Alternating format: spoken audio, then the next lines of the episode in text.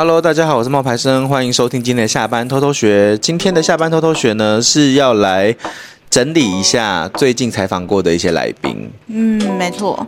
所以这次是晶晶要主问我，然后我来回答。对啊，毕竟你也知道你抛弃了我嘛，那我们肯定是要来复盘一下。好，复盘一下，我没有抛弃你啊，只是少了一集露出的机会。不是没关系啦，反正我也没有什么经营的管道要来宣传自己。好，好，那你最近不是有采访三个不同职业类别的人吗？对，要不要再跟大家唤醒一下记忆，分别是谁？大家可以回去找那几集来听。好，第一个是饰品的设计师，他最近参加了台北时装周，他叫娜娜赵。嗯，然后第二个呢是我们的那个 APP 的合作，没有吧的静静，他在台湾的 App 公司里面工作。嗯，第三个呢是我最近去上陶艺课，嗯，陶艺老师。嗯嗯嗯嗯，对，所以他们三个分别的职业类别都不一样，不一样，而且我觉得上艺术类，然后有科技产业类。然后还有就是很艺术家的这种类别，我觉得最有意思的不只是他们的产业别不一样，而是他们刚好都处在职业的不同发展阶段。嗯，一个是二十世代，就是那个、嗯、呃陶艺老师，他是二十世代。陶艺老师是二十世代，对，他还二十六岁，这么年轻啊？对，哦、我觉得跟他。从跟他的讨论中是有感觉出来的，嗯哼，嗯，然后呃，再来是静静，静静大概三跟你差不多大，其实，嗯、对，好，然后所以他也大概三十岁，对，三十一三十岁左右，对，那最后一个呢，就是娜娜照，娜娜照四十出头，对，但他们这三位，我觉得就是处在不同的年龄阶段，所以他们对于看事情还有对于职业的想法也不一样。其实这是误打误撞，没有什么特别挑选，没有特别挑选，特别挑选的是人，但是产生出来的故事是误打误撞。哦，所以你觉得他们三个分别处于什么？呃，一个算是职场新鲜人吗？有这样子的角色吗？一个是新鲜人，然后一个是转有转职成功的跨领域。对，然后最后一位是他在这个产业里面做了大概快十年，他打磨了十年。对，他打磨了，而且是半路出家打磨十年。嗯，所以他也是跨领域的成功代表。对对对对。嗯嗯。然后我觉得这三个女生在不同年龄阶段呈现出来的样貌，可以让很多的听众朋友们有所感受。嗯，首先第一个就是璇璇，璇璇就是陶艺老师。嗯，我在跟他聊的时候，其实你也蛮能够听得到他的一点迷惘。嗯嗯嗯嗯。就是说，如果你问他未来他会持续怎么进行这些问题的时候，他有他的想法，想出他的想法，但他不太确定是不是就会这样子发生。对对对对，因为其实艺术这件事情啊，它能够要真的让你赚到钱，其实没有那么的容易。它确实需要时间的累积啊。对，你记不记得我有问过他一个问题，我就说，哎，那你觉得会上课跟创作，嗯，会不会有互相？干扰，嗯，那还是说你比较喜欢哪一个？嗯嗯嗯。那这个问题我同时有问娜娜，嗯，跟璇璇，嗯，娜娜就是她是做银饰的饰品的，这设计师。然后那个娜娜她今年四十几岁，她其实已经做了这一行做了大概十几年了，嗯，她就回了一句说，她觉得呃创，她觉得教课教太多会让你没有时间静下来沉淀，然后你就没有办法去做出作品。嗯嗯，然后专属于自己个人特色的作品。嗯嗯嗯。但是璇璇她的回答是，她觉得现在上课也蛮好的，反正也没有那么忙。然后在上课的过程中，她还可以抓出一点时间去创作。哦。然后我就重心摆的地方是不一样的。对。然后我就说，那你因为因为璇璇是领固定薪水啊。懂。可是那个娜娜是自己要负责做自己要做的事情，就会一个是比较。杂一个会比较就是呃公司指定任务做完就好。嗯嗯，嗯对，我觉得其实你在上课的时候，你要你在帮人家上课的时候，你要真的沉淀下来去想自己要有怎么调整跟改变，反而真的也是一个困难。嗯嗯，对，就像我们在社群教学的时候，我们讲人家很容易，可是我要自己静下来去评断我自己现在下一个发展是什么时候，我变得有点顺势而为。真的。对，这是真的，对不对？嗯，为什么你会有这个感触？因为我自己也一直 我说我很想要重新把我的社群经营起来，但是我真的没办法静下心来去想这件事情。因为很多杂事。对，但是如果我不静下心来去想，我就会觉得那我一样会感受不到进步，或是感受不到那个成绩，我可能又会半途而废，所以就一直迟迟没有开始。对对啊，就会这样子。我觉得你不一定要先做社群啊，我觉得你现在开始去练习你的韩文，这就是一个开始了。我每个礼拜都有去上课啊，我每个礼拜都一直就是赖在那里，想说不要去不要去，最后还是去了。对啊，这就是好事啊，就跟我上乌克丽丽一样啊。哎，对啊，所以有开始在做，这是好的啦。嗯，然后再来就是静静，嗯，他就是现在在处于转职阶段，然后他应该是。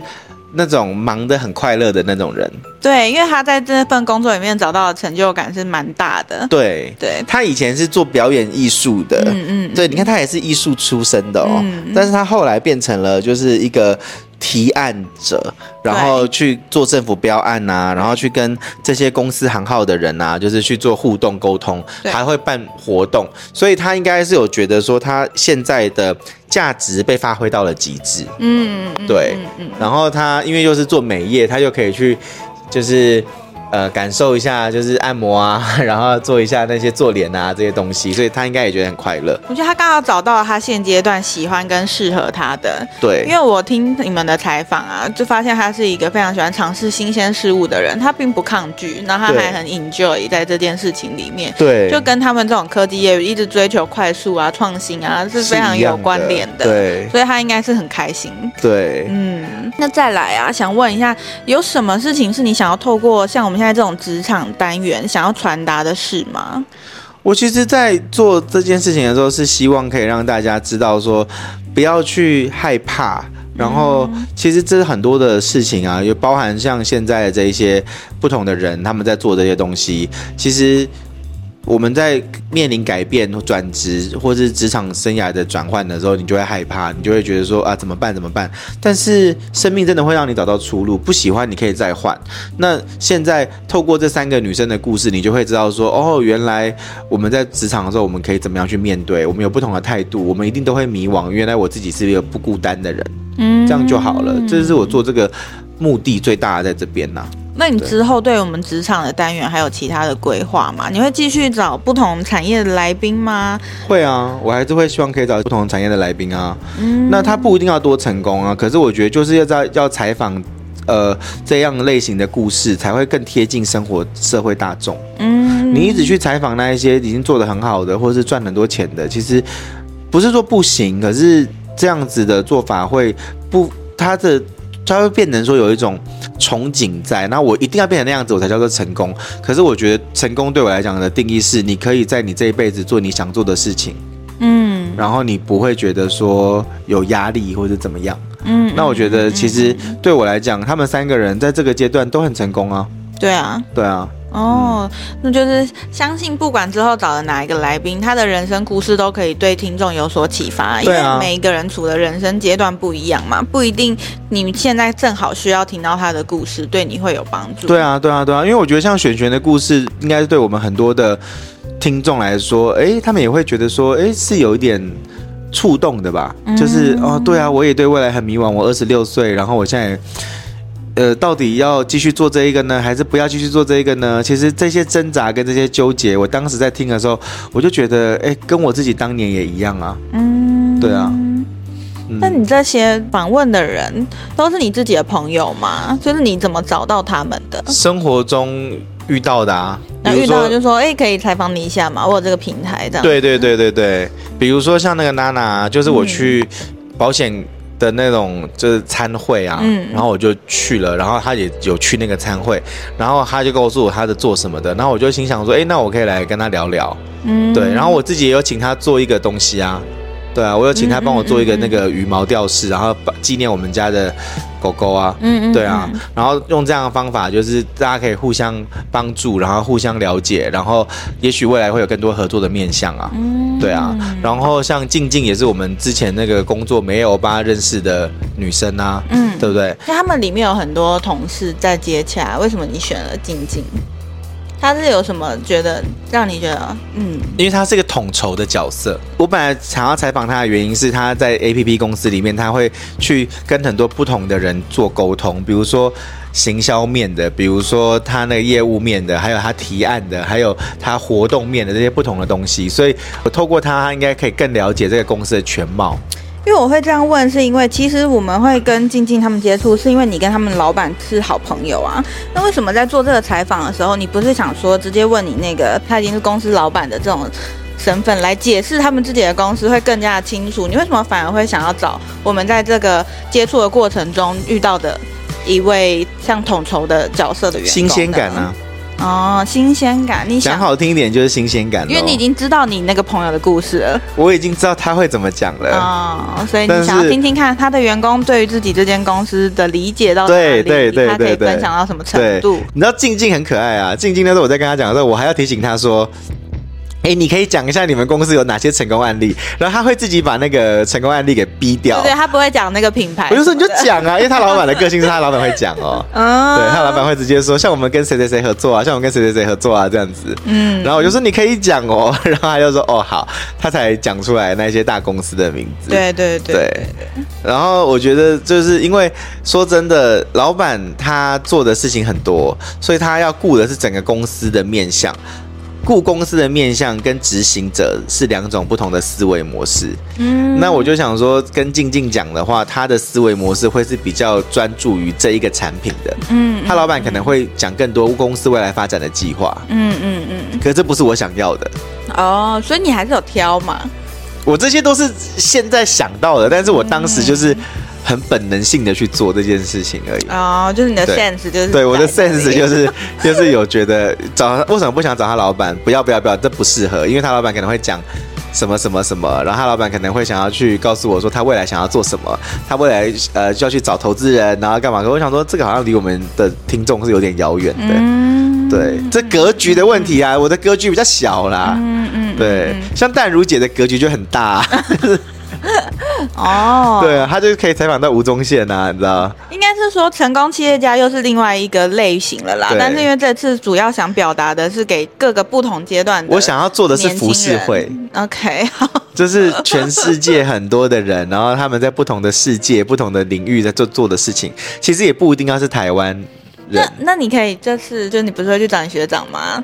他不会想那边也蛮好，他不要，他不要，我问过了。或者是你找一个，因为我学长跟我聊起来，他的声音会太嗨，他不喜欢。哦，好吧，就会让人家觉得他不是那种你知道沉稳。不然我觉得一定也有很多人向往在国外工作生活啊，而且他还可以说，哎，想要换一个城市生活，他也做得到。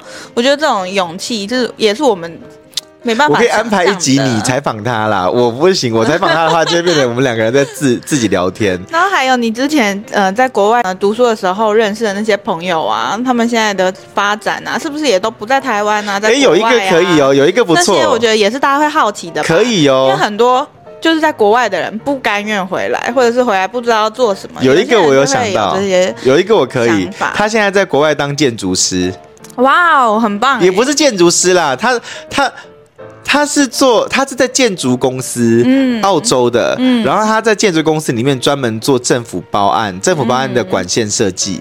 因为建筑分很多，对对对，它有分就是盖这栋大楼的跟设计这些管线的，比如说马桶的水怎么做，然后自来水怎么做，然后线怎么牵，水电都是分开的。对，他是做水电，他是做这一块。好，然后他那时候有来台湾啊，然后他就跟我说，他刚好就是呃公司他拿到了一个政府的很大的标案，赚了一点钱啊，不是他啊，他们公司他就是 leader 嘛，所以他就可以跟公司再要更好的 package。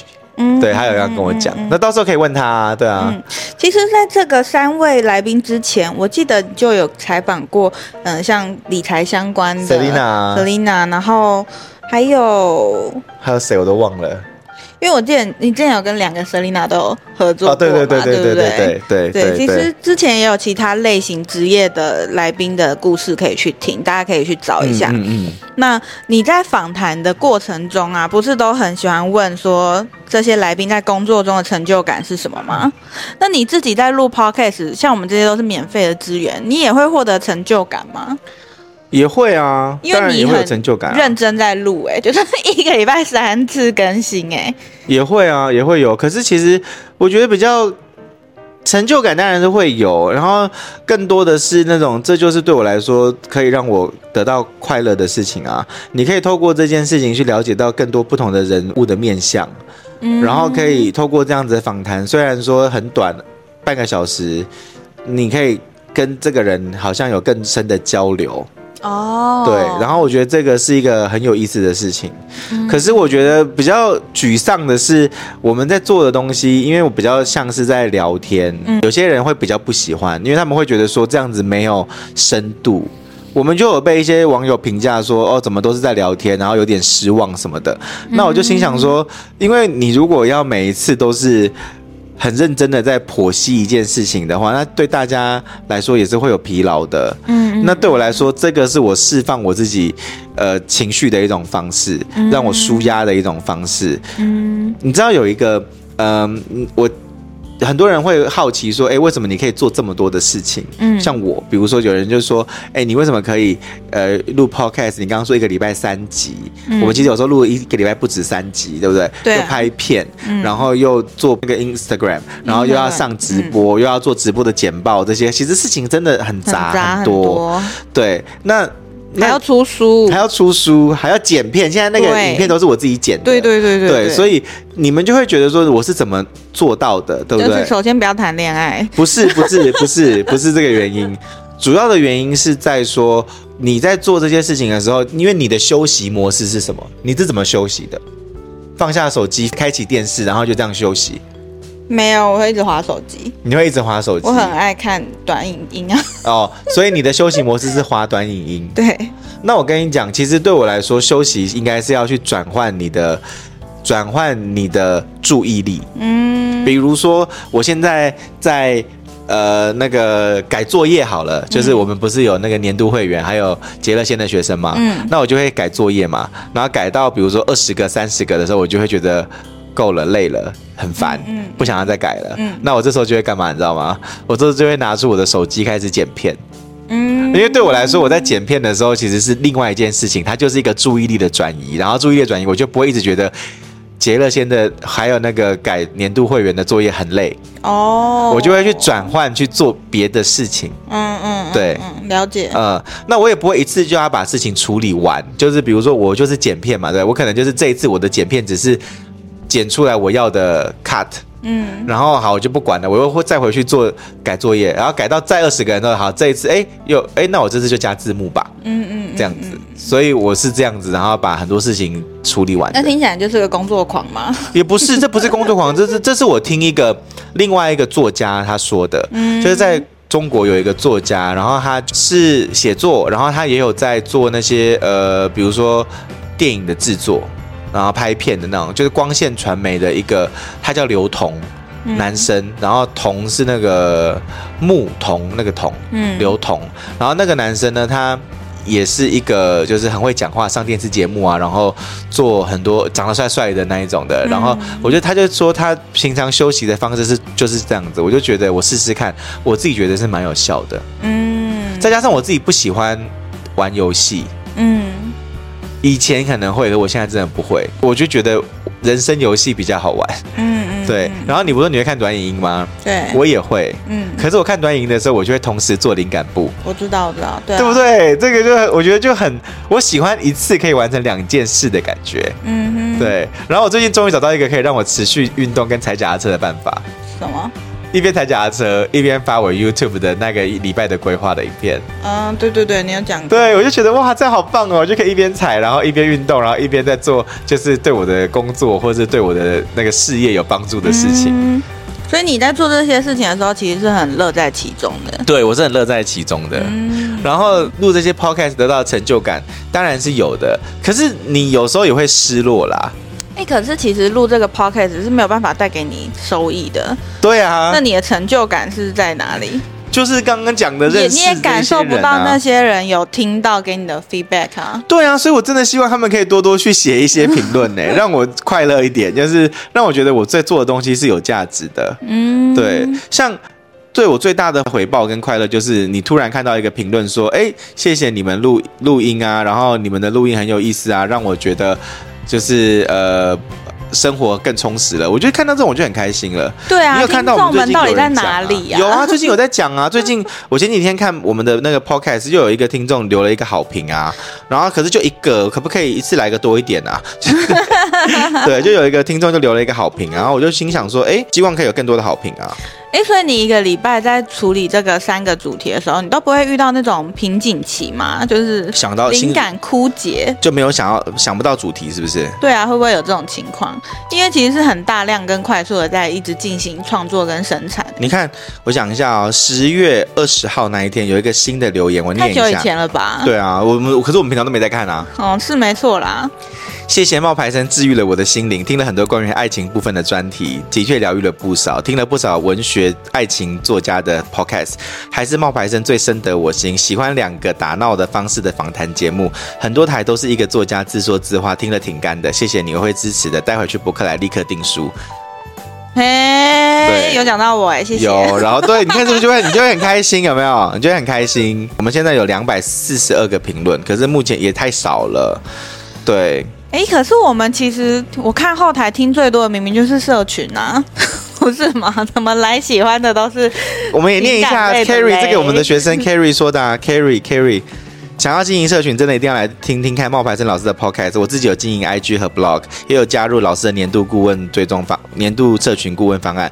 最新的一集账号没有人追踪怎么办？像晶晶说的满满干货，我在直播课就听过了，但但是没有执行，就粉丝数就不会增加。听再多上再多课也没有用。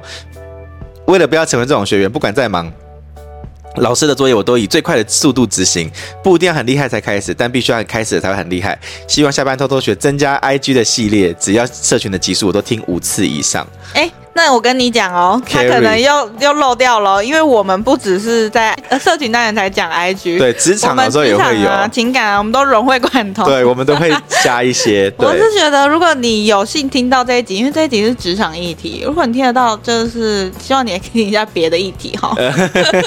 因为像那个，哎，我上次是谁？金妈妈还是佳丽小姐？佳丽小姐，像佳丽小姐就知道我们其他类型的主题里面也会包一些社群。对啊，对啊，是。会的，对，他就全听嘛。嗯、对，嗯，对，哎，那你说你看后台里面效果最好的是哪个系列？社群、啊？社群呢？点阅率很明显吗？我觉得蛮明显的，就是它不是有那个曲线图嘛，嗯、然后我是一三五更新嘛，然后每个礼拜都长这样，就是一 一个像最多是吗？对对对对。哦，那是多多少啊？哎，我没有去看多多少，我就是那个时候看到这个图，我就觉得大家明明就都有在听社群啊，可是都没有人回馈，可是每次来回馈都是情感类的。对，我想说大家就喜欢听八卦，是不是？情感类的大家比较多会回馈，哎哎，对，哎，现在已经破三百万的听听众了，每个礼拜一特别多。对啊。哦，哎，真的哎，都是四五千、五六千人，就是他每次都是这样这样下来，然后再上去，这样这样下来，这样。哦，我来看一下我们最近听最多的是哪一集好了，居然是职业新选择，你会想要当小编还是 YouTuber？这么俗气的主题，那也是社群议题啊，那也是社群，对，我觉得是因为大家对小编这个新的产业感到好奇。IG Reels 那一篇也是，嗯，理想型的三十四代的普男也很多人听。嗯哦，还有一个，IG 限动要，哎、嗯，真的都社群呢，触及率。女友喜欢社群放闪什么之类的。哦，全职妈妈在家育儿，这是金妈妈嘛？嗯，对，真的哎，哎，有四千的了，好，这边这是四五千的，好，哦，这一集有吗？靠自媒体自己自己加薪，哎、啊，真的哎，呃，女王网红始祖鸟啊，对，我们之前还有访过女王，女王，如果大家就是她的小粉丝，有兴趣听她的故事，也可以去找一下。对。啊，职场潜规则也有人听啊，嗯，对，所以就是职场社群，但是回馈最多的是情感，对，最爱听、最多人听的是社群，最多回馈的是情感，对，所以以后就是要没有要多录情感，还是我们职场大家都不要听，是不是？所以职场要去采访不同的人呐，才有不同的火花，对，浮世绘，好，那就靠你了。好，那今天分享就到这边喽，拜拜。